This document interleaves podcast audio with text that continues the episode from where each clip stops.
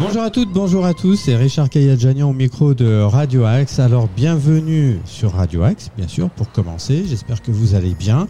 Et surtout, bienvenue dans cette nouvelle émission. C'est le numéro un d'une bah, nouvelle émission qui, qui est née dans l'imagination euh, bah, de, la, de la direction de Radio Axe et, euh, puis d'un animateur euh, occasionnel qui est venu nous voir euh, au mois de janvier dernier. Je me tourne vers donc euh, mon acolyte de cette nouvelle émission qui va s'appeler Le Grand Bleu. Alors pourquoi Le Grand Bleu? On va vous parler de tout un tas de choses, de sport aquatique. On, on sera très tourné vers l'élément aquatique en général, donc les sports aquatiques aquatiques, les sports nautiques, la mer en général aussi, et puis voilà des histoires relatives à, à, à la mer, à l'élément marin, avec évidemment une connotation qui sera très intéressante pour nous et pour vous, je l'espère, une connotation écologique, car nous allons essayer à chaque fois qu'il nous sera possible de le faire, de vous sensibiliser à l'écologie en général et plus particulièrement à l'écologie maritime. C'est le but de cette nouvelle émission qui s'appelle Le Grand Bleu. Pierre-Alexandre Leroy, bonsoir. Bonsoir Richard, bonsoir chères auditrices et chers auditeurs. Alors ravi de te retrouver puisqu'on a décidé de se tutoyer maintenant. Voilà, on a vécu une super aventure en parlant du, du club de plongée sous-marine il y a à peu près un mois de ça, de Sartrouville plongée. Ben, J'aimerais bien d'ailleurs commencer cette émission en rappelant un petit peu quelques informations sur le club de, de plongée de Sartrouville le club de plongée de Sartrouville, qui s'intitule justement Sartrouville Plongée, euh, a des entraînements tous les mercredis de 20h30 jusqu'à 22h30. C'est un club tout à fait familial, euh, convivial. Euh, et puis qui organise aussi des sorties ben, en milieu naturel et dans différentes fosses de plongée pour pratiquer soit la plongée sous-marine, soit l'apnée. Et puis on a même une section enfant, donc à partir de 8 ans, on accueille aussi les jeunes. Et toi, tu es moniteur de moniteur en plus. Hein ah oui, je suis moniteur de moniteur de plongée et puis euh, je suis moniteur d'apnée. Très bien. Ben c'est justement, on va parler pas mal d'apnée parce que c'est le, le, sujet de, de, notre première émission, hein, je crois, ce soir. C'était bien, c'était bien ce qui était prévu en tout cas. Alors. Euh, on, tu nous as parlé un petit peu de l'année dans, dans notre précédente émission, mais euh, tu m'as parlé aussi d'une philosophie de l'apnée alors les bienfaits, on peut, on peut en parler, évidemment, les bienfaits sont évidents, mais qu'est-ce que c'est que la philosophie de l'apnée, par exemple? Eh bien, l'apnée, c'est une descente, mais pas qu'une descente dans la mer, c'est aussi une descente en soi, la recherche euh, de, de, la découverte de ses sensations, de ses réactions, euh, et puis euh, également ressentir énormément de plaisir parce que c'est d'abord et avant tout un sport de glisse. Un sport de glisse, alors euh, vertical ou horizontal Les deux, oui. On peut. Dans les piscines, ce sera plutôt horizontal, et puis dès qu'on est en milieu naturel, là, c'est plutôt à la verticale. Alors, quelle est ton expérience personnelle de l'apnée? Bien, ça fait dix ans que je suis moniteur d'apnée. En fait, euh, il y a des passerelles qui existent entre les monitorats de plongée et d'apnée. Donc, naturellement, je me suis tourné euh, vers cette discipline qui complète très bien la plongée sous-marine. Et puis j'ai quand même décidé de, de, passer tous les diplômes un par un pour euh, vraiment avoir euh, une base solide. Est-ce qu'il est indispensable de faire de l'apnée pour faire de la plongée ou inversement? Non, ni l'un ni l'autre. Pas obligé, d'accord. Et alors, on parle des bienfaits de l'apnée, quels sont-ils? Eh bien, déjà de la relaxation. Euh, également, pour euh, tous les terriens, ça va être le rythme cardiaque qui va réguler leur souffle. C'est-à-dire que si par exemple on se met à courir, nos rythmes, notre rythme cardiaque va s'accélérer et donc notre souffle également. Eh bien en plongée, en apnée pardon, euh, on va faire l'inverse parce que l'apnée c'est aussi de la plongée libre. Donc c'est pour ça que parfois je, je, vais utiliser le terme plongée, mais pour bien faire la dichotomie entre plongée sous-marine et puis apnée, je vais essayer de me borner au terme apnée. Voilà. Euh, mais on plonge quand même en apnée, mais on n'a pas de scaphandre. Et voilà. et, euh, et donc bah, de, de la relaxation, et euh, par exemple, euh, certains euh, grands champions arrivent à descendre à 20 pulsations par minute. Alors que euh, normalement, euh, on est à combien de pulsations minute?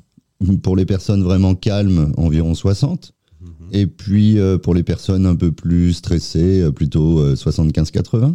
D'accord. Donc moi, je serais plutôt dans les 75, peut-être 80 parfois, surtout quand on a des problèmes de, de transport en région parisienne. Donc finalement, c'est un bon plan pour se décontracter un petit peu de tout le stress quotidien. Exactement. Très bien. Et alors, on parle de champions d'apnée. Est-ce qu'on peut en, citer quelques-uns euh, Parce que euh, on a l'image de l'apnée comme d'un sport qu'on va pratiquer en complément de la plongée sous-marine. Mais ce qui est important de souligner, c'est que c'est aussi un sport à part entière euh, qui a des, règles, qui connaît des règles avec des compétitions régionales et nationales. Et, c'est un petit peu pour, pour, pour, découvrir cet aspect de l'apnée que, que, que cette, émission sera intéressante. Est-ce qu'on connaît quelques noms de champions euh, médiatisés? Alors, médiatisés, ça reste quand même une, euh, une discipline relativement méconnue. Et comme elle n'est pas encore discipline olympique, eh bien, c'est aussi pour ça qu'on ne connaît pas encore suffisamment, a priori, ces, grands champions. Eh bien, il y a par exemple Arnaud Gérald qui a un record absolu en poids constant bipalme. Ça veut dire qu'en fait, un poids constant, on descend avec sa propre propulsion, on remonte avec sa propre propulsion sans jamais céder, ni en tirant un filin, ni en étant attiré vers le fond, en mettant un lest supplémentaire et qu'on pourrait lâcher au fond. Euh, et donc, il a réalisé euh, respectivement 119 mètres et 120 mètres dans, dans les deux plus grandes, euh, enfin, dans les deux fédérations qui organisent des championnats du monde, parce qu'en fait, il y a deux fédérations différentes qui valident des championnats du monde sur Terre. Quelles sont-elles ces, ces fédérations? Est-ce qu'on peut citer les noms? Oui, bien sûr. Alors, tout d'abord, c'est l'ACMAS, la Confédération mondiale des activités subaquatiques. Et puis, la seconde, c'est AIDA. Qu'est-ce qui signifie? Euh, bonne question. Voilà, ben on, cherchera et puis on trouvera pour la prochaine fois, pas grave. Donc Arnaud, alors tu m'as dit, il avait fait 119 mètres. C'est ça? Ou 117 J'ai pas, pas noté. 119. 119. Alors, c'est 119 mètres de profondeur? Oui, en profondeur. Et alors, qu'est-ce qui se passe quand on arrive à 119 mètres de profondeur? Alors, euh, il faut noter aussi, euh, ça se fait en quelle tenue? C'est un maillot de bain où il y a une combinaison? En combinaison. En combinaison. Et après, on porte un masque? On porte un masque et euh, et puis un peu de lestage. Un peu de lestage, c'est-à-dire du plomb quelque part euh, au niveau des, hanches, des, des euh, Ça dépend des champions.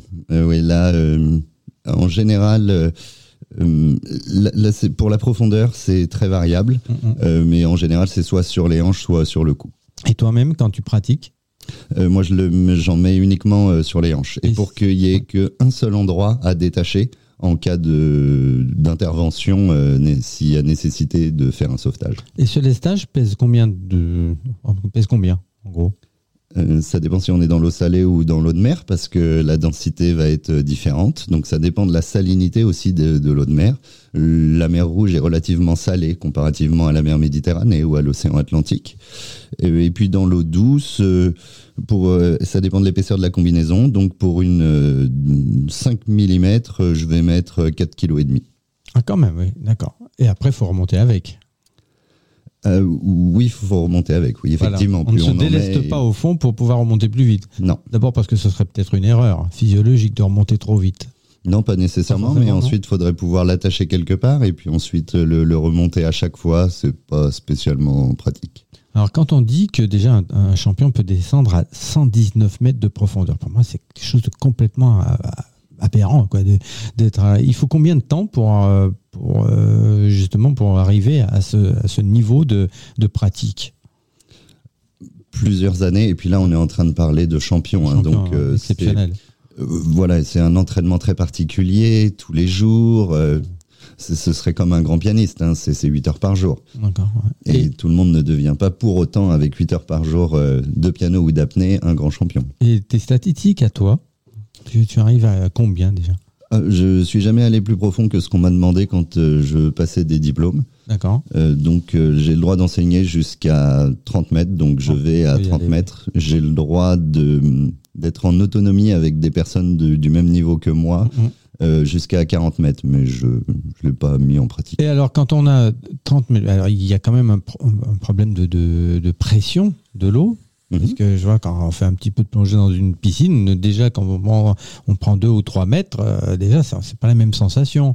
Euh, qu'est-ce qui se passe à 30 mètres de profondeur? À 30 mètres de profondeur, euh, la pression qui s'exerce sur notre corps est de 4 bars, c'est-à-dire 3 bars de pression hydrostatique plus un bar de pression atmosphérique au niveau de la mer. Ça signifie clairement que si nos poumons faisaient 6 litres en surface, ils font plus qu'un litre et demi à 40 mètres. Parce que ça comprime le poumon. Oui. Et alors, euh, quand on dit que certains champions donc, vont jusqu'à 119 mètres, euh, ça leur prend combien de temps pour arriver euh, sur, à cette profondeur, 119 mètres, et, et pour remonter? Parce qu'après, il faut remonter. ils arrivent à retenir leur respiration pendant combien de temps, ces gens-là? 7-8 minutes. 7-8 minutes sans respirer. Oui, et puis surtout, là, il y a une sensation très particulière parce que les, les poumons vont se comprimer. Euh, sensation qu'on n'aura pas si on fait de l'apnée statique, sans piscine, en piscine pardon, et sans bouger. Mhm. Et là, dans ces cas-là, on peut dépasser les 10 minutes. 10 minutes sans c'est complètement ahurissant. Et alors, est-ce que, euh, donc il y a des techniques, je suppose, d'entraînement particulières, et est-ce que tout le monde est capable de progresser, c'est-à-dire d'aller de, de, plus loin que ses limites en suivant ses pratiques? Quelles, sont-elles d'ailleurs? Il y a différentes techniques. Bah, par exemple, nous sommes des mammifères euh, à la base marins. Mmh. il y a longtemps, mais on, est, on est quand même issus de la mer. Ça me revient, Et puis tout bonnement, euh, dans le ventre de notre mère, euh, on était plus dans un élément liquide finalement qu'en train de se mouvoir sur Terre. et alors, donc la technique pour améliorer nos propres capacités d'apnéiste, très amateurs évidemment. Hein.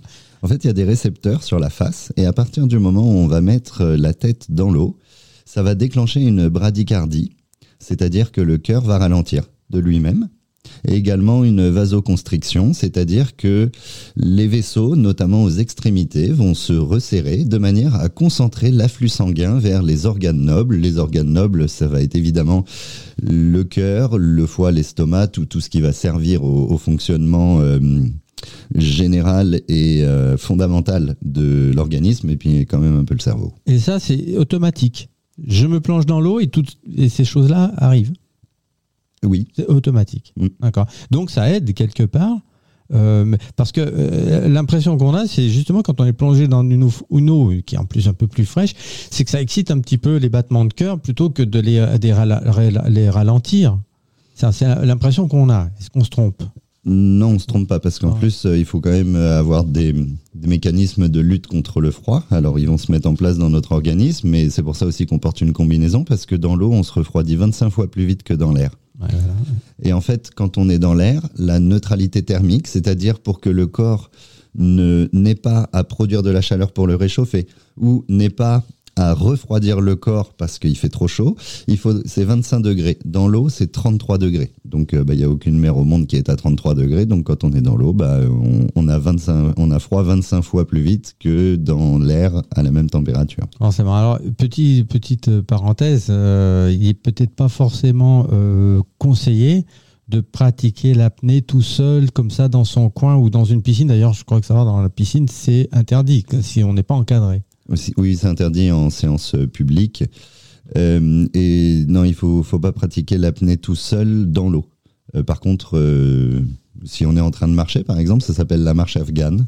J'en ai entendu parler de ça. Tiens, oui, je crois qu'il faut retenir sa respiration pendant un certain nombre de pas, la laisser, et puis rester au, minimum, c'est-à-dire à bout de souffle, enfin, quelque part, en bloquant sa respiration, et puis après, euh, est-ce que tu as des chiffres sur les, le nombre de pas qu'il faut euh, faire justement pour pratiquer la marche afghane? C'est un truc que j'ai découvert il n'y a pas tellement longtemps, justement. On peut le mesurer avec un nombre de pas, mais euh, est-ce qu'on marche vraiment tout le temps à la même vitesse? Mm-hmm. Donc c'est plus aux sensations en fait au début et le fait de s'entraîner et on progresse extrêmement vite hein, en apnée. Euh, par exemple. Euh, on progresse vite en faisant de la marche afghane, ça peut permettre d'améliorer de, ses capacités d'apnée alors oui aussi, mais ce que je veux dire, c'est que même en commençant l'apnée euh, dans un club, il y a une marge de progression très très importante dès le départ. Et c'est ça aussi qui est très motivant, justement, parce qu'on voit tout de suite la, la, récompense et le résultat de, de ces efforts. Ah bah, je, suis, je suis vraiment impatient d'aller vous voir le mercredi soir euh, au centre aquatique de la Plaine à Sartrouville, hein, puisque vous faites des, des, découvertes, hein, des soirées découvertes le mercredi soir, n'est-ce pas? Exactement, oui, oui. Il y a des baptêmes d'apnée et de plongée, que ce soit pour les enfants, pour les adultes, les enfants à partir de 8 ans. C'est gratuit. Il faut simplement venir en disant qu'on vient pour un baptême de plongée. L'entrée, euh, les, les tourniquets vont être actionnés par euh, les personnes de l'accueil. Et ensuite, euh, on se présente. Il suffit juste d'avoir euh, un maillot de bain et une serviette. Et, du gel douche. Et puis c'est tout. Logiquement, une serviette, d'accord. euh, Ça, ça devrait pouvoir se trouver, hein, logiquement. hein. Est-ce qu'on a fait le point sur les, les règlements du, du- de, de ce sport, donc de ce sport réglementé qu'est l'apnée? Alors, à la différence de la plongée, où en plongée sous-marine, ça va être le niveau de la personne qui est encadrée qui va limiter la profondeur. Ben, en apnée, ça fonctionne pas comme ça. En apnée, c'est le niveau de l'encadrant qui va limiter la profondeur. Donc, avec n'importe quel euh, niveau de pratique, de toute façon, j'ai le droit d'encadrer jusqu'à 30 mètres. Donc, je pourrais potentiellement, alors je vais pas le faire, hein, mais euh, je pourrais potentiellement descendre quelqu'un à 30 mètres qui n'aurait jamais mis les pieds dans l'eau. Ah bah, fa- va falloir tirer fort, hein, parce que moi, j'y vais pas à 30 mètres, moi. J'irai pas à 30 mètres, non. Non, non. Non, effectivement. On, y peut pas entraîner les gens contre leur volonté tout de même. Hein. On va pas les laisser 40 kilos de plomb pour. euh, non, ah, ça, se passe, ça se passe pas comme ça, rassure-moi. Non, non, pas du tout. D'accord. On, on y va vraiment pas à pas. Et puis parce que on met en place toute une sécurité, c'est c'est euh, le maître mot euh, en apnée. Déjà en plongée, c'est très lié, mais alors en apnée, c'est ce qui prédomine. C'est la sécurité avant toute chose, de manière à pouvoir évoluer euh, dans une activité de loisir et se faire plaisir. Et surtout pas se faire peur. D'accord. Et euh, alors pour euh, s'entraîner à la profondeur, je suppose que la piscine de Sartrouville c'est bien, mais il a, ça va pas très loin, ça va à 3 mètres, hein, je crois, c'est ça? Euh, 5 mètres. 5 mètres quand même, oui. Le grand bassin, c'est 5 mètres de profondeur. Oui. Et quand on veut aller plus loin, alors il y a des fosses euh, en piscine? Exactement. On va tous les jeudis à la fosse de Conflans-Sainte-Honorine, que je connais. qui est Voilà. une fosse de 20 mètres. Ah, et ça doit, ça doit faire bizarre quand même. C'est bien Enfin, éclairé, oui, il fait non, chaud, et puis non, Ouais, et puis il y a, il y a Ouais, ouais. du monde autour. Ouais. C'est quand même pas pareil qu'en Ouais. pleine mer. hein. Ouais. C'est une autre ambiance. C'est quand même impressionnant de voir les profondeurs. C'est- impressionnant au début. hein. Alors, on parle aussi du- de l'importance du bénévolat aussi pour la- le développement de la pratique de l'apnée. Effectivement, tout repose euh, en France sur un monde associatif et donc des bénévoles qui donnent de leur temps, qui donnent euh, aussi un investissement pour euh, eux-mêmes se former et continuer aussi à se recycler et, continuer à, rester à, un- niveau euh, plus qu'acceptable d'ailleurs euh, pour pouvoir là encore, garantir la sécurité et aussi la progression, la diversité dans les, dans les exercices proposés et monter des programmes euh, d'année en année. Ah bien, voilà. Et euh, donc, je suppose que tu sais de quoi tu parles, puisque tu baignes là-dedans, c'est le cas de le dire, hein, au club euh, de plongée de Sartrouville, Sartrouville Plongée. Est-ce qu'on a un petit numéro de téléphone à indiquer euh, pour euh, la pratique de l'apnée et de la plongée sous-marine Je crois savoir, de toute façon, vous avez un site internet qui est facile à trouver. Oui. Euh, vous avez une page Facebook. Donc, si vous avez Facebook sous la main, vous tapez sur le moteur de recherche Sartrouville Plongée et vous tomberez forcément dessus. Et quant à un petit numéro de téléphone, Alors, le numéro de téléphone est celui de Laurent Lasbareil, notre président, qui est le 06 60 07 79 99. 99 06 60 07 79 99. Monsieur Laurent Lasbareil, président du club Sartrouville Plongée. Je crois que vous voulez aussi nous parler de, de certaines indications de, de, de records du monde. Alors, on parlait du, du 119 euh, mètres de monsieur, comment s'appelle-t-il? Arnaud Gérald, c'est ça? Tout à fait. Est-ce qu'on a d'autres d'autres champions en France avec des records aussi euh, presque incroyables quoi? Bah, déjà, il y, a des- il y a des femmes également. Ah tiens, parlons-en. Comme par exemple euh, Alice euh, Modolo, qui a battu encore euh, des, des records du monde très récemment, au mois d'août. Elle est à combien elle? Est-ce qu'on sait euh, quel est son record à elle?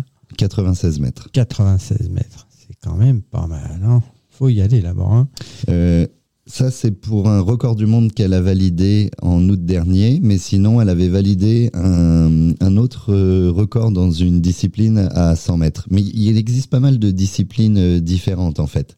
Il existe avec les bipalmes. Là, on en a, on, c'est ce dont on parlait tout à l'heure. Bipalme, c'est quoi exactement Justement? Une palme dans chaque pied. D'accord, ça c'est bipalme. Oui, il y en a deux, donc bipalme. Et puis sinon, il y a monopalme. Et alors là, c'est euh, comme une palme de dauphin, enfin comme une nageoire de dauphin. Et là, on met les deux pieds, mais dans une seule palme. On peut plus, on peut plus les désolidariser. Tu pratiques souvent euh, le monopalme?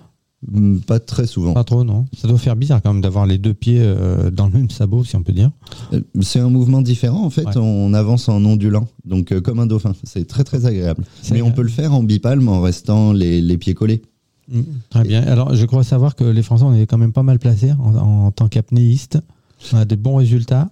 Oui, il y a, plein de, champions euh, qui ont marqué l'histoire. Bon, déjà, il y a eu Jacques Mayol, même s'il est né en, Chine, à Shanghai, très exactement. Ouais, mais enfin, Mayol, c'est pas chinois hein, comme nom. Hein. non, non. Et euh, lui, il avait fait un record à 105 mètres. Mais 105 mètres, pas en monopalme ou en bipalme. Comme on peut voir dans le Grand Bleu, c'était avec une gueuse, ce qu'on appelle une gueuse lourde, où là, on est entraîné par un nombre, un lestage très important et droit vers le fond Mhm. Alors là, ça file, ça va très très très vite. Et quand on arrive au fond, ça tape au fond. Et ensuite, on va gonfler soi-même grâce à euh, une bouteille euh, d'air qu'on aura emmenée. On va gonfler un ballon qui va nous remonter très très vite. Donc ça, c'est la discipline qui est pratiquée dans le Grand Bleu. Et là, le record du monde, il est à 214 mètres. Quelle horreur. Se retrouver 400, 200, comment tu dis? 200, 214. 214 mètres. Non, on rêve pas. On, on, peut se retrouver, un être humain peut se retrouver à 214 mètres de profondeur sans bouteille d'oxygène, sans respirer. C'est un truc, ça fait peur. Honnêtement, ça fait peur. Mais et alors, qui, qui est détenteur d'un tel record?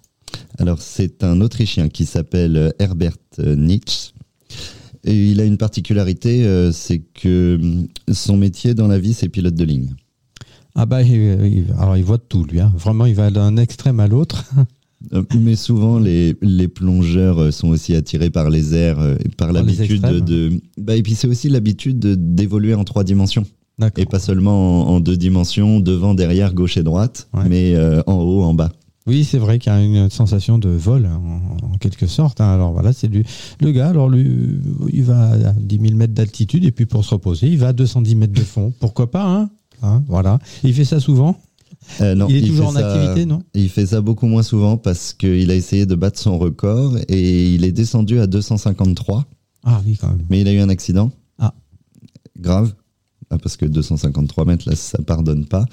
Euh, et c'était il y a 10 ans, et donc il a repris euh, doucement, mais euh, il est plus au même niveau de, record. Et par contre, il a fabriqué pour lui-même des, machines, des, des, gueuses lourdes en fait, qui, sont extrêmement hydrodynamiques et vraiment différentes, qui, ont commencé à révolutionner un peu cette compétition. Euh, ça reste euh, cette discipline n'est pas n'est pas validée pour les records du monde dans les fédérations parce qu'elle est considérée comme beaucoup trop dangereuse. Très bien. Alors, euh, il est important de dire à nos auditeurs ne pratiquez pas ce genre d'activité seul. Hein Déjà, oui, seul. Il y a eu des, des grands champions qui ont pu perdre la vie en s'entraînant dans leur piscine hein, chez eux comme Patrick Musimu, qui est un champion belge, qui était champion du monde. Et puis, bah, il a fait un malaise. Et quand il n'y a personne pour vous sortir de l'eau, euh, c'est la noyade ensuite. Ah oui. Donc, en cela, oui, euh, faut pas, faut simplement mettre une sécurité autour. Mais après, à partir du moment où il y a la sécurité, les gens sont formés pour savoir euh, réagir. Et il n'y a pas, il n'y a pas plus d'accidents que dans n'importe quel autre type de discipline. Et rarement c'est surtout sur l'apnée no limite que peut y avoir euh, des accidents fatals, comme par exemple c'est arrivé à Loïc Leferme, un Français qui avait plusieurs euh, records du monde. Il y a eu un problème de mécanisme lorsqu'il était au fond et il n'a pas pu remonter euh, suffisamment vite. Il y a aussi Guillaume Néry qui où où là, c'était à cause de l'organisation de la compétition. Il pensait qu'il était à une certaine profondeur et en fait, il était beaucoup plus bas. Il aurait dû être arrêté avant ça a provoqué euh, un accident. Ensuite, euh, ça, ça lui a fait arrêter la, la compétition, mais pour autant, euh, pour autant, il, a continué à promouvoir l'apnée et, avec avec sa femme a, a, continué à faire des, vidéos magnifiques, justement pour pour continuer à faire connaître encore un peu mieux ce sport. Alors voilà, le message est clair, auditeurs, auditrices de Radio Axe, ne pratiquez pas l'apnée, l'apnée tout, tout seul hein, dans votre coin contactez le club Sartrouville Plongée avec son président Laurent Lasbareil au numéro suivant 06 60 07 79 99 pour pouvoir appréhender ce sport euh, dans, de très bonnes conditions de, sécurité et de confiance. Je crois que c'est ça qui est très important.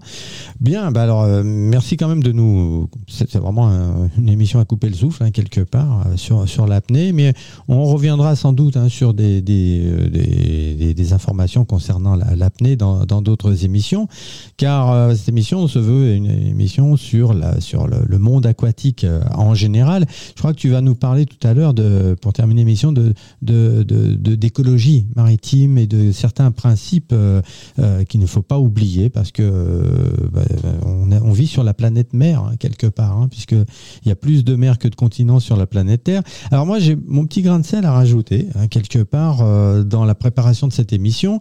Euh, je me suis un petit peu documenté sur certains sports aquatiques que je connaissais plus ou moins, et j'en ai découvert un que je ne connaissais pas du tout. Alors voilà, ça c'est le, la, je ne, soupçonnais même pas son, existence. Euh, Pierre-Alexandre, est-ce que tu as déjà entendu parler de la lutte subaquatique? Euh, non, Ça te dit rien Voilà, bah c'est un petit peu normal. C'est quand même assez confidentiel. En tout cas, en France, euh, ça ne se pratique pas. C'est un sport qui est originaire de, de Russie. C'était en fait un sport de combat aquatique. Voilà, qui était à, à l'origine euh, destiné à l'entraînement euh, des, des, de, de l'armée, hein, des, des, soldats, euh, euh des soldats des, des, forces maritimes comme les, les Marines en Amérique ou les marsouins en France. Alors voilà, ça se, pratique dans une piscine quand même, parce qu'il y a, y a des règles, il y a des qui sont qui sont assez précises même. Hein, le but en fait, c'est de, de, de, dérober le, ruban. C'est un peu comme le flag football dont on a parlé dans une émission destinée au, football américain. On imagine hein, deux lutteurs dans une piscine. Euh, alors l'équipement c'est très simple, hein, c'est un maillot de bain euh, et, un, masque de plongée. Et on a un ruban fixé à la cheville et l'adversaire doit, dans un premier temps, euh, te piquer le, ruban. Voilà, donc ça se déroule dans un périmètre de, 5 mètres de, côté et dans une piscine et qui se décompose en trois rounds de 30 secondes. Et évidemment, s'il y a égalité, un quatrième round est, décrété. Voilà, c'est un sport qui a été créé dans les années 1980 en URSS et qui a été pratiqué pour la première fois dans, à un niveau euh, international en 1993. Et il est reconnu par la Confédération mondiale des activités subaquatiques dont tu nous parlais il y a quelques temps, euh, quelques minutes, euh, et ça date de 2008. Voilà, donc il y a, il y a des engagements sous l'eau, donc où il faut piquer le ruban de l'adversaire Et des engagements à la surface de l'eau avec ou sans équipement de plongée, en utilisant des armes, mais alors des armes factices. Hein. c'est des trucs en caoutchouc, des couteaux en caoutchouc, des fusils à baïonnette, mais tout ça en caoutchouc. Donc en fait, c'est un sport militaire, hein, militaire, mais qui, est, euh, euh, qui a fait son entrée dans, dans, dans, le monde civil. Voilà, il y a aussi des techniques euh, comme de grappling, c'est une forme de, aussi de, de judo, jujitsu, de lutte. Hein. il y a des techniques de grappling, d'étouffement, dans le but de neutraliser ou soumettre l'adversaire. Donc c'est vraiment un vrai sport de combat. Et donc voilà, euh, le, le, matériel, c'est comme je, parlais, je disais tout à l'heure, masque de plongée, euh, des palmes euh, en caoutchouc, un, un, bonnet de water polo, et donc les, rubans hein, pour, pour, bah, pour que l'autre essaye de, de, vous le piquer. Hein, voilà. Alors, c'est un sport qui a été développé dans les, au tout début des années 80 par un monsieur qui s'appelle Igor Ostrovski, qui était entraîneur de sport sous-marin à l'Institut technologique de Moscou. Et il a été présenté en première fois en compétition, enfin en tout cas en démonstration officielle, en avril 1982. Des compétitions internationales ont été euh, euh, organisées à partir de 1993. Alors voilà, il est amusant de, constater que nous, la France, on n'est pas, on n'est pas représenté du tout hein, sur ce sport puisque euh, la fédération euh, est représentée, par la, Russie, l'Ukraine et Israël, et que des compétitions ont également eu lieu à Istanbul, en Turquie Turquie et en, Moldavie. Voilà. Donc c'est un sport qui, pour le moment, je ne pense pas qu'il est possible de, pratiquer en France, mais voilà, j'ai remarqué ça, la, la lutte subaquatique. Peut-être que c'est un truc à développer à, à le plongée. Qu'est-ce que t'en penses? Ah ben pourquoi pas? Parce que par ailleurs, je suis vice-président d'une association de Krav Maga à la Fédération sportive de la police nationale. Donc euh, la lutte euh, et les attaques couteaux, enfin en tout cas les parades des attaques couteaux ont plutôt, ça, ça me connaît assez bien. Et donc euh, j'aime bien allier toutes mes passions et les réunir en une seule. J'ai bien envie d'essayer. Eh bien voilà. Eh bien écoute, on, se donnera rendez-vous un jour et puis on essaiera de mettre au point la, la lutte subaquatique Euh, alors j'ai entendu dire que ça s'appelait l'aquathlon, mais je, crois savoir aussi que l'aquathlon ça désigne un autre sport. Donc on va dire lutte subaquatique, peut-être là le prochain menu au, euh, du club Sartrouville Plongée. Qu'est-ce que t'en penses? Oui, volontiers. Une idée à creuser. Je vais, je vais tenter. Voilà. Je te dirai. voilà, on en parle. dernier volet de notre émission, l'écologie. Euh, de notre planète mère. Il faut en prendre soin. On a, on a un, petit peu parlé euh, dans le carrefour des associations qui étaient consacrées à la plongée sous-marine. On sait que l'écologie maritime, c'est malheureusement c'est un sujet qui est en grave déficit euh, d'intérêt. on a parlé euh, très très peu, mais euh, c'est important de, cet épouvantable continent de plastique qui flotte. Alors je ne sais plus exactement de quel côté. C'est très loin dans le Pacifique et c'est un continent qui est, quelque chose comme trois fois la, superficie de la France. C'est quelque chose d'absolument monstrueux. Et toi-même, tu es très sensibilisé à ces questions-là et je crois que tu as pas mal de choses à nous apprendre sur euh, ce sujet. Ah, apprendre, je sais pas, mais en tout cas, euh, souligner le fait que si on est sur la planète bleue, c'est parce qu'il y a 71% d'eau à la surface de la Terre et que également, c'est grâce aux organismes marins que le dioxyde de carbone euh, est capté pour la plupart, hein, bien plus qu'en Amazonie hein, finalement bien plus que tous les arbres dans le monde, c'est d'abord euh, la faune sous la flore pardon sous-marine, la flore qui va euh, capter ce, en grande partie ce dioxyde de carbone. Alors euh, comment c'est possible ça justement Je me pose la question. Le dioxyde de carbone, c'est ce qui est dans l'air? Oui, c'est dans l'air, mais c'est à, partir du moment où c'est à la surface de l'eau, hein, tout comme les, les, les, poissons vont aussi se nourrir d'oxygène. Hum, le, le, dioxyde, il va s'imprégner dans la mer? Mhm. sous la surface et il va être capté par les organismes de la faune subaquatique, c'est ça? Oui, tout à fait. Euh, puisque en fait, enfin de la flore, hein, parce que la faune, ça va être les animaux, eux, ils captent pas, euh, mais ça va être la flore et notamment bah, les, les, les, plantes vertes. Euh, puisque les plantes vertes sont autotrophes, c'est-à-dire que grâce à la, au phénomène de la photosynthèse, elles vont capter le dioxyde de carbone et ensuite le transformer pour en rejeter du dioxygène. Mm. Euh, et donc, pour cette raison, la zone la plus intéressante, que ce soit en plongée sous-marine ou que ce soit en apnée, c'est entre 0 et 12 mètres. C'est là où il y a un maximum de visibilité et donc un maximum de vie et de différentes possibilités de, pour la vie de se développer. Il euh, faut toujours garder en tête également quand on plonge que on évolue dans un environnement qui n'est pas le nôtre et qu'il faut se considérer comme étant invité sous l'eau et donc ne pas gêner, euh, essayer de, de s'inscrire en s'effaçant le plus possible dans, dans cet environnement. Donc euh, ben, on fait attention à pas mettre des coups de palme, mais ne serait-ce que, que sur les roches euh, où apparemment il y aurait rien, parce qu'en fait c'est rare quand il y a rien, il y, a, souvent quelque chose au final. Même un tout petit quelque chose qu'on voit pas à l'œil nu, c'est ça? Oui, tout à fait. Et puis parfois, quand, quand, on connaît pas, on a l'impression que, que c'est du caillou, alors qu'en fait non, il y a des organismes vivants partout. Euh, on évite euh, tous les contacts, euh, évidemment, avec les, la faune ou la flore. On, surtout, on combat le, feeding. C'est l'activité volontaire de l'être humain de nourrir les poissons. Ah oui, ça c'est pas bien ça. Alors bah, non seulement c'est pas bien parce que comme on est invité sous l'eau, on n'est pas là pour pour tenter de les nourrir. Et quand on s'amuse avec des animaux qui peuvent être relativement dangereux en fait si on s'amuse à nourrir des murènes en donnant des œufs. Eh bien, la fois d'après où un plongeur arrive et qu'il a pas d'œuf et qu'il est là juste pour regarder, la murène, elle pense qu'il va y avoir quelque chose dans sa main et elle pourrait attaquer.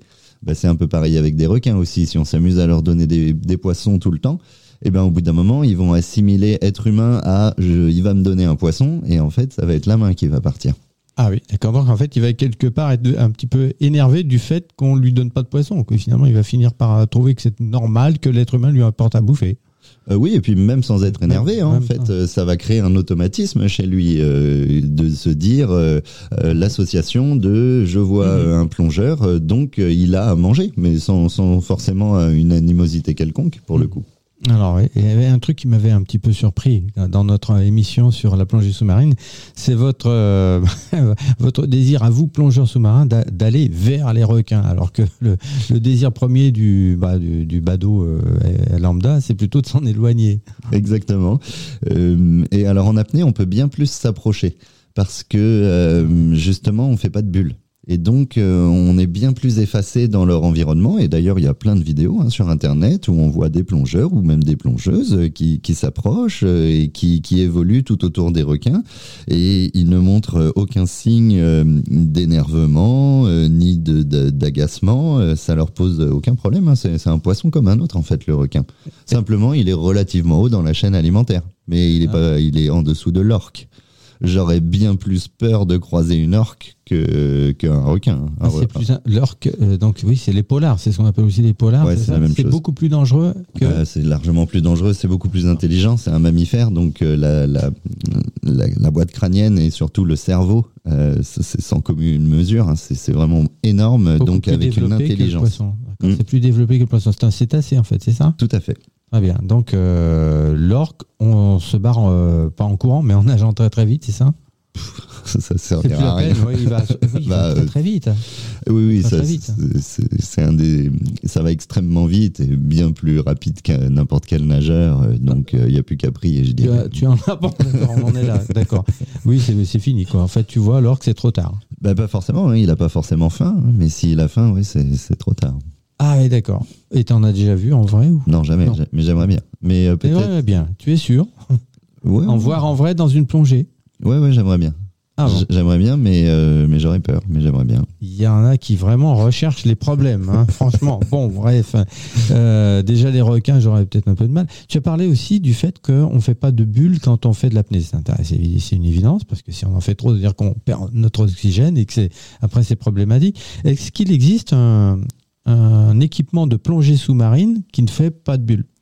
Euh, oui, il en existe, ça s'appelle euh, un recycleur et euh, donc ça fonctionne en circuit fermé. Et en fait, il va y avoir de la chaux qui va emprisonner le gaz carbonique que l'on va expulser. Et il va y avoir tout un système qui va nous alimenter et faire le, le bon mélange par rapport à la profondeur à laquelle on se trouve pour que ce soit toujours un mélange suffisant en oxygène. Très bien. Et tu as déjà utilisé euh, cet équipement? Euh, Oui, j'ai déjà utilisé, euh, mais après c'est beaucoup plus technique et c'est un équipement qui coûte relativement cher. Hein. neuf, ça peut valoir entre 9 000 12 000 euros. Oui, évidemment, oui. Alors, en parlant d'équipement, on va revenir un petit peu à notre club de plongée de, de Centre-Ville. Vous, vous prêtez l'équipement à ceux qui en ont besoin? Exactement, on a suffisamment euh, de, de, stock pour avoir euh, toutes les tailles de palmes, différentes tailles de masques adaptées à la morphologie de, de chacun. On prête l'équipement pour euh, bah, pour faire des baptêmes et puis ensuite les, les gens vont vont vont aller en acheter hein, pour euh, pour 50 euros, on a, on a des palmes masques euh, tuba tout à fait euh, corrects, adaptés soit à la plongée sous-marine. Et puis quand on commence l'apnée, on peut avoir ce type d'équipement. C'est pas gênant. Et après, au fur et à mesure avec les années, quand on se spécialise, on va, on va petit à petit acheter un équipement un petit peu plus cher, un peu pour, comme pour n'importe quel sport. Hein. On va commencer à faire du football, ben on va acheter des crampons, pas forcément les meilleurs, et puis petit à petit, au bout de quelques années, on commence à mieux connaître l'équipement et puis à avoir envie de plus investir aussi. Mhm. Je crois qu'au niveau de l'écologie, on va en revenir un petit peu à, un sujet qui, qui, est très, euh, très important pour, pour toi et pour le monde entier, hein, je crois. Je crois que tu avais encore pas mal de choses à nous, à nous enseigner. Eh bien, en fait, euh, lorsqu'on est sous l'eau, on va également euh, faire preuve d'un certain comportement. C'est-à-dire que on va pas éclairer les, les animaux euh, de, face pour pas que bah, ça fait comme un phare de voiture d'un seul coup on se prendrait dans les yeux. Même un être humain, ça fait mal aux yeux. Alors pour un, animal qui s'y attend pas du tout et qui sait pas ce que c'est, c'est assez brutal. Ça surprend. Ouais. On va pas non plus toucher parce que la plupart euh, des, poissons ou des tortues sont recouverts en fait d'un mucus. Euh, qui va les protéger contre les parasites. Et à partir du moment où on les touche, on va enlever cette petite couche de mucus et ensuite c'est là où les parasites vont venir euh, s'installer. On va garder une certaine distance, comme je le disais tout à l'heure, on va faire attention à notre palmage. Et également, ça c'est valable pas que pour les plongeurs, on va éviter de se badigeonner euh, complètement le corps de crème solaire juste avant d'aller dans l'eau. Parce que ensuite, tout ça, multiplié par le nombre de baigneurs ou de plongeurs, eh bien, euh, ça, ça pollue clairement euh, les océans. Et donc, on va également aussi privilégier certaines crèmes solaires dont la composition est telle qu'elle ne va avoir beaucoup moins d'impact que ce qu'on trouvait jusqu'à aujourd'hui dans le commerce. Citer des noms de crème solaire bio euh, spécifiquement ou... Enfin, est-ce que déjà le concept existe euh, Puisque le concept bio existe dans, de nombreux domaines, surtout les fruits et légumes. Mais au niveau de la, crème solaire que l'on que l'on que l'on utilise, est-ce qu'on a des, des, éléments à, communiquer à nos à nos auditeurs? Parce que ça, c'est pour le coup qu'on aime la plongée ou pas, qu'on aime euh, l'apnée, qu'on soit intéressé par ça ou pas, on est tous intéressés par les problèmes solaires problèmes de soleil et de crème solaire alors, des marques en particulier, j'en ai pas spécialement en tête, mais en fait, euh, les crèmes solaires euh, vont, les, traditionnelles et celles qui sont vraiment néfastes pour euh, la mer, ça va être celles qui ont des filtres UV chimiques. Ce qui vaut bien mieux, c'est se tourner vers les filtres minéraux. Il, il, en existe euh, plusieurs hein, de, de, différentes marques. Là, euh, moi en fait, je suis assez copain avec le soleil et euh, je mets jamais de crème solaire. Donc c'est pour ça que je ne suis pas le, meilleur prescripteur pour la crème solaire. Je les connais pas bien. Bon, mais écoute, ravi en tout cas de te retrouver pour parler de du monde aquatique en général, des sports aquatiques en particulier, de l'écologie aquatique et maritime. Je crois qu'on a fait le tour de plusieurs questions et euh, ben, j'espère que euh, nous aurons intéressé nos auditeurs et nos auditrices à la pratique d'un sport aquatique quel qu'il soit. Alors on a parlé aujourd'hui d'apnée, on a parlé de lutte aquatique qui va peut-être faire son entrée dans euh, la liste des, des pratiques proposées par Sartrouville Plongée. Allez, un dernier numéro de téléphone si vous voulez vous mettre à la plongée sous-marine à Saint-Trouville, celui du président Laurent Lasbareil, 06 60 07 79 99. Est-ce qu'on a fait le tour de notre mission, Pierre-Alexandre? Oui, un mot peut-être sur le Grand Bleu? Allez, allons-y. Puisqu'on on a choisi euh, ce titre, eh bien, euh, le, Grand Bleu, évidemment, le, film de Luc Besson, a pour certains euh, été une véritable démocratisation de cette pratique de l'apnée. Pour euh, ceux qui pratiquaient déjà l'apnée, ça a causé un, quelques torts. Euh, par exemple, euh, la, la recordite, la course au record de la profondeur, qui, comme on l'a vu tout à l'heure, est relativement accidentogène. Donc, il y a eu des, décès un peu partout dans le monde. Du, fait du, du film? Bah oui.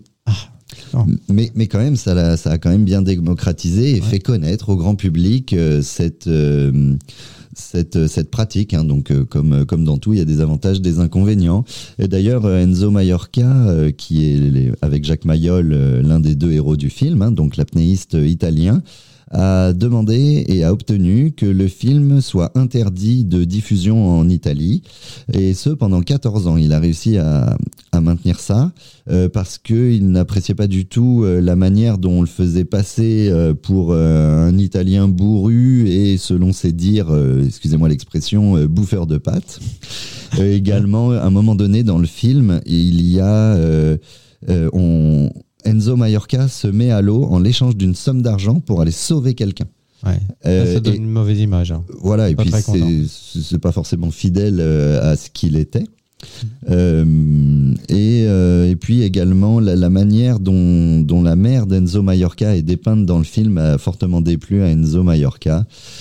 pour toutes ces raisons, il a fait interdire le film. Et ensuite, quand il est sorti en Italie, c'était avec des scènes coupées. Euh, du fait d'Enzo Mallorca qui avait voulu que les scènes soient coupées. Ah oui, il a fait des procès. Ah carrément, très mm. bien. Et par la suite, est-ce que nos amis italiens ont pu voir ce film en entier par la suite ou est-ce que les versions qui circulent en Italie sont toutes des versions amputées? Euh, en tout cas, on espère que tous nos téléspectateurs euh, italiens auront, pu voir ce film en entier, parce que je me souviens de l'avoir vu sur un petit écran, c'est un petit peu euh, un petit peu dommage. Je crois qu'il faut le voir sur grand écran pour euh, pouvoir en apprécier toute la profondeur, en jeu de mots. Hein, voilà. Le Grand Bleu, ça date de quelle année ça, ça, ça commence à Le milieu des années 80 Milieu des années 80, Luc, Luc Besson, n'est-ce pas? Oui, oui, Luc Besson. Très bien. Eh bien voilà pour cette petite parenthèse cinématographique. Je crois qu'aussi le, le, monde aquatique, marin, maritime, océanique a, a inspiré beaucoup beaucoup de, de productions cinématographiques ou de documentaires dont on pourra parler dans notre émission. Bien voilà, la première pastille euh, cinématographique concernait Le Grand Bleu. Auditeur, auditrice de Radio X, eh bien, nous vous incitons à revoir ce film, hein, si c'est possible, ou à le voir si vous l'avez jamais vu, si vous êtes né longtemps après euh, sa sortie. Et en attendant, bien tous rendez-vous euh, dans le même bain au Cap de Sartrouville, au Cap, hein, c'est le centre aquatique de la Plaine. Venez assister à des, à des, des, baptêmes de plongée sous-marine et d'apnée. C'est le mercredi à quelle heure déjà? 20h 20h30. 20h30, mercredi à 20h, centre aquatique de la Plaine. Allez, une dernière fois le numéro de téléphone du président Las Bareilles 06 60 07 79 99. Ben voilà, c'est tout pour notre première émission du Grand Bleu.